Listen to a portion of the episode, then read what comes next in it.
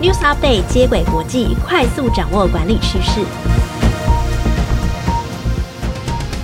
听众朋友，大家好，我是经理人月刊的采访编辑简玉璇，我是经理人月刊实习编辑邱永恩，欢迎收听经理人 Podcast 的接轨国际。在这个单元中，编辑团队会精选国际财经管理资讯，提供导读和解析，帮助读者掌握管理趋势。今天要分享的主题有：让出差不会拖累工作进度，CEO 的时间管理术。七成工作者无法远距办公，面对员工不满情绪，企业该如何留住人才？员工安静辞职，主管安静解雇，组织避免恶性循环两种方法。今天第一则新闻要聊出差工作术。我想出差应该是很多人工作的困扰哦。虽然说离开办公室到另外一个县市去采访啊，甚至现在可以出国了嘛，嗯、是一件很兴奋的事情。但难免会觉得说，哇，通勤搭车很花时间哦，这两天出差就花掉了，那我回来要加倍加班。也就是其实出差的时候会比待在办公室更缺乏工作的效率。好像蛮容易想象的，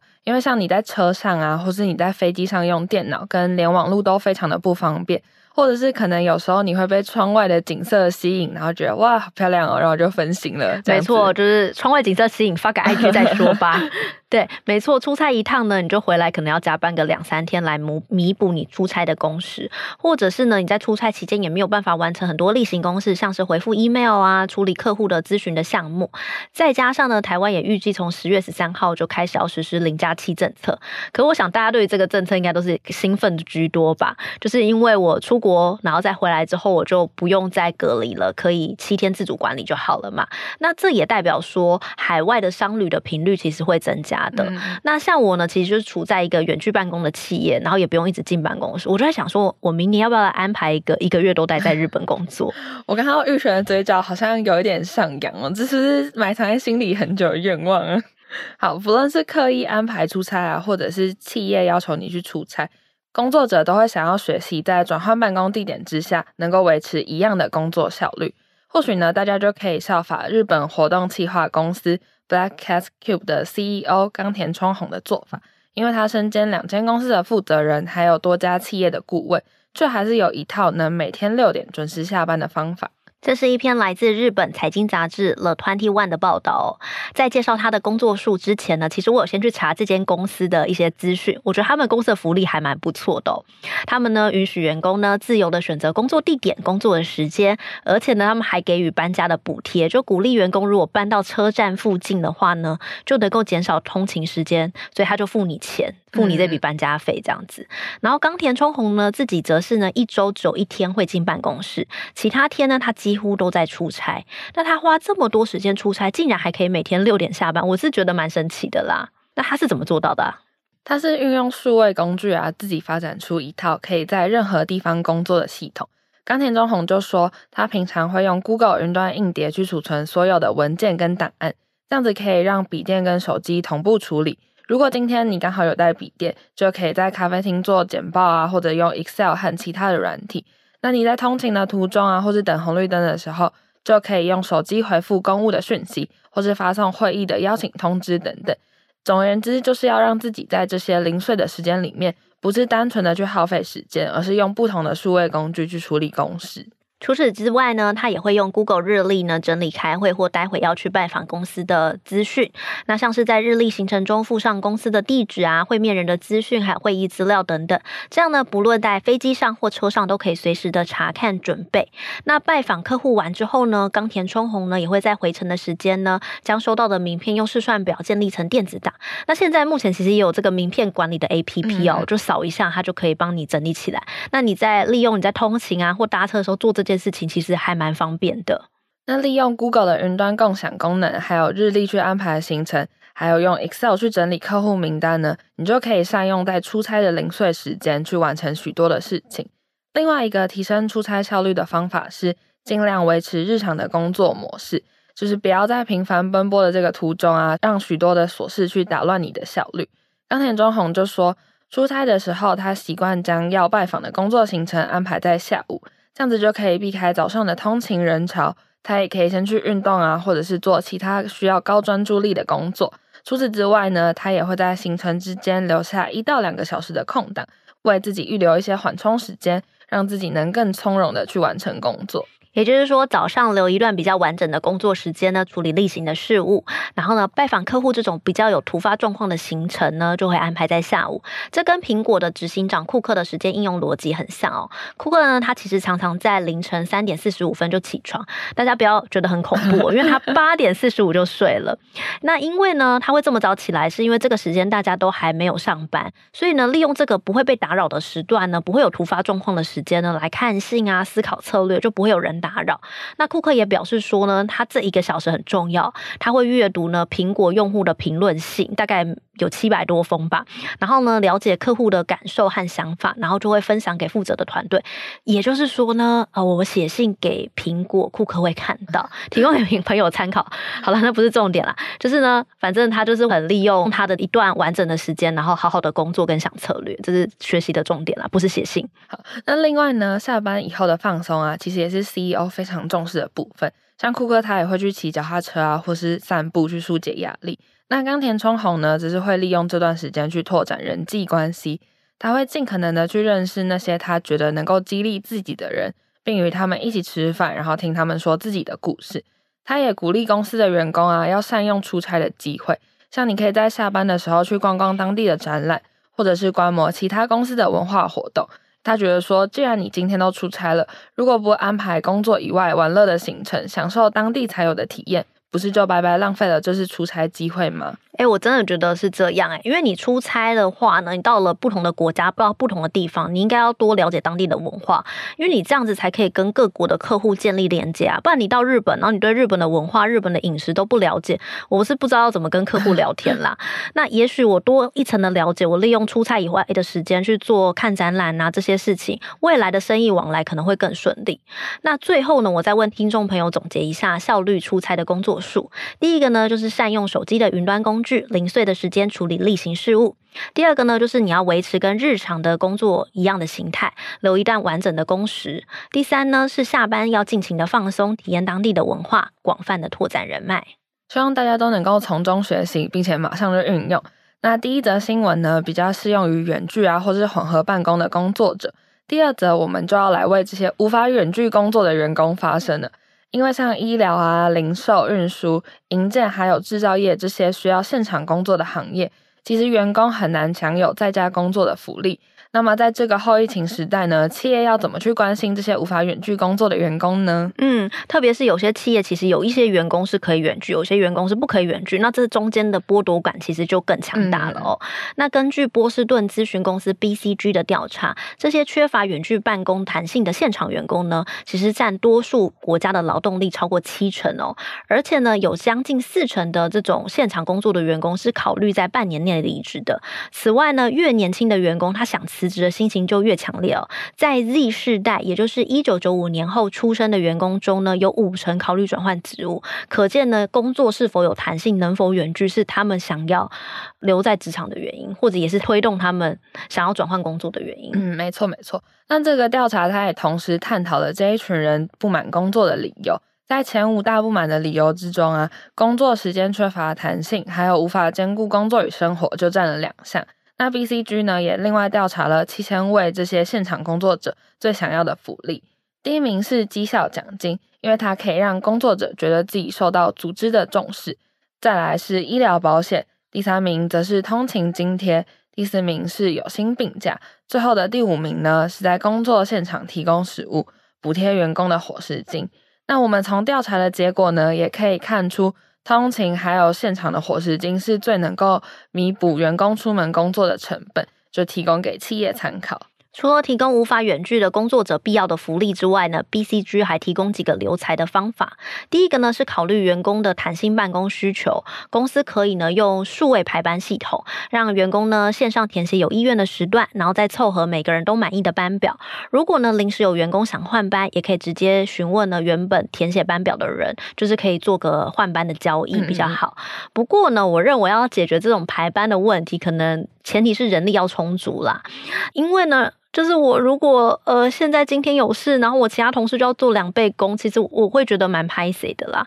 第二个，如果要真的要解决的话，可以去加速数位转型啦。就是呢，你可以透过一些自动化的设备，减少现场的人力负担。那也许呃，每个人的手边的工作就比较余裕，就比较容易敢请假啦，就比较愿意请假，所以这也是增加弹性的方式。嗯嗯，也就是说啊，企业实施弹性排班的制度，其实你背后就一定要有充足的人力来指引，或者是你可以透过数位转型去提高工作效率。接着呢，我们要分享第二个做法，就是让员工享有个人化的福利制度。BCG 就建议雇主可以把公司现有的福利做成兑换清单。并且采用奖励积点制，让员工呢透过自己优良的表现累积点数之后，去选择自己想要的福利。这么做呢，不仅能够让员工的满足感提高，公司也不需要再额外去增加奖励成本的支出。诶，我觉得这个好像信用卡的自选优惠哦，其实我蛮喜欢的，因为有一些公司的吸引人才的讯息，会是说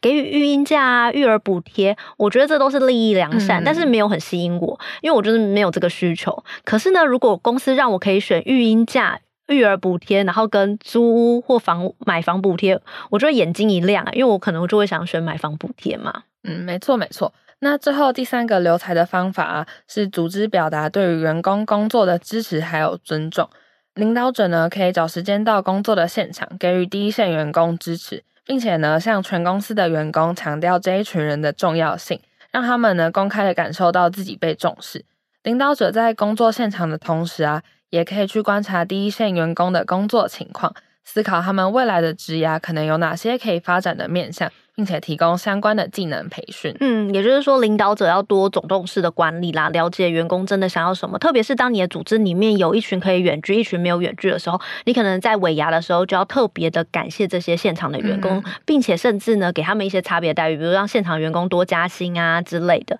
然后甚至也可以给予现场的员工一些跨职种的训练。就是我采访过蛮多的制造业，他们有一些多能工的教育训练。就是呢，你每多学一项技能，然后或者你工作的效率率达标，我就发放奖金。那你完成了几项技术之后，你就可以升任小主管。我觉得这个也蛮好的。那总结一下，BCG 提供的留才建议：第一个是提供通勤工作成本的福利制度，像是现场的伙食啊，或者是通勤津贴；第二个是提供弹性的班表；再来是个人化的福利制度，让员工去自己选择想要的福利；最后一个是为员工拟定职涯的路径，并且提供他们不同的学习机会。说到企业想要留住这些想走的人，我想问永恩，你有听过最近很多人在讨论安静辞职，也就是 quiet quitting 吗？或者你知道安静辞职指的是什么意思吗？嗯，我有听过几次，但是我对它的意思有一点不确定。不过呢，我相信绝对绝对不会是字面上的意思，就是很安静的自己辞职这样。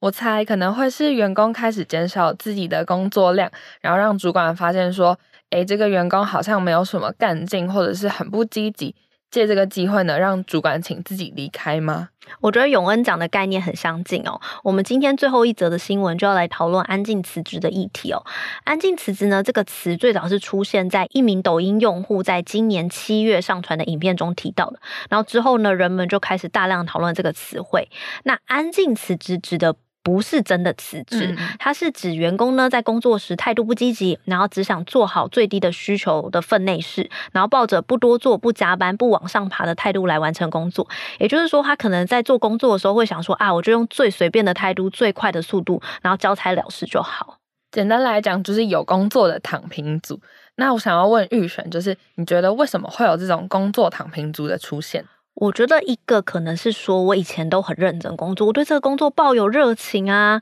然后，可是呢，渐渐都发现我做太多也没有用，可能我的概念、我的想法也没有被组织欣赏，或者是说组织没有给我该有的 benefit 或是 profit，给我一些福利。然后呢，我做这么多，我做一百分，然后同事做六十分，我领的福利是一样，那我干脆就成为六十分的人。那第二个呢，可能就是因为疫情出现，那疫情出现也让很多工作者呢选择远距办公嘛。那在远距办公的时候，你就会发现说，我我以前工作都拉好拉满，都一百分的冲刺。可是呢，哦，突然间工作量没那么多了，变成五十五十的时候，就发现说，其实我可以多花一点时间来陪家人，然后看孩子。那我自己人生的工作顺序就改变了嘛，我可能家庭已经比工作更重要，那我的工作就不用做到一百分，做到六十分就好了。我想这个是可以理解的，但是员工如果采取安静辞职的态度去面对工作啊，其实企业跟主管就是对他们来说应该是一件很头痛的事情。大家可以简单的想象一下，如果今天你是很努力工作、很愿意承担责任的员工，但是呢，你的同事就是那种从来不加班，然后做事情的态度也很随便，那跟他一起工作，你们在同个团队，是不是就会有一种好像被拖下水，或者是劳逸不均的感觉？或许你也会渐渐的去丧失对于工作的热情，嗯，于是有些企业呢就决定要好好的处理这个问题，所以呢他们就决定安静解雇，也，就是 quiet firing 这些员工哦，就例如呢就减少那个员工的工作量，然后或者呢也不让他升职啊和加薪，或者是呢要把原本要交给他的工作呢就转给其他人，然后呢就让这群安静离职的员工觉得哦我自己好像被公司冷冻了，所以自愿离职。那华尔街日报呢就报道。FB 的母公司 Meta 呢，也正在呢安静解雇这些员工哦。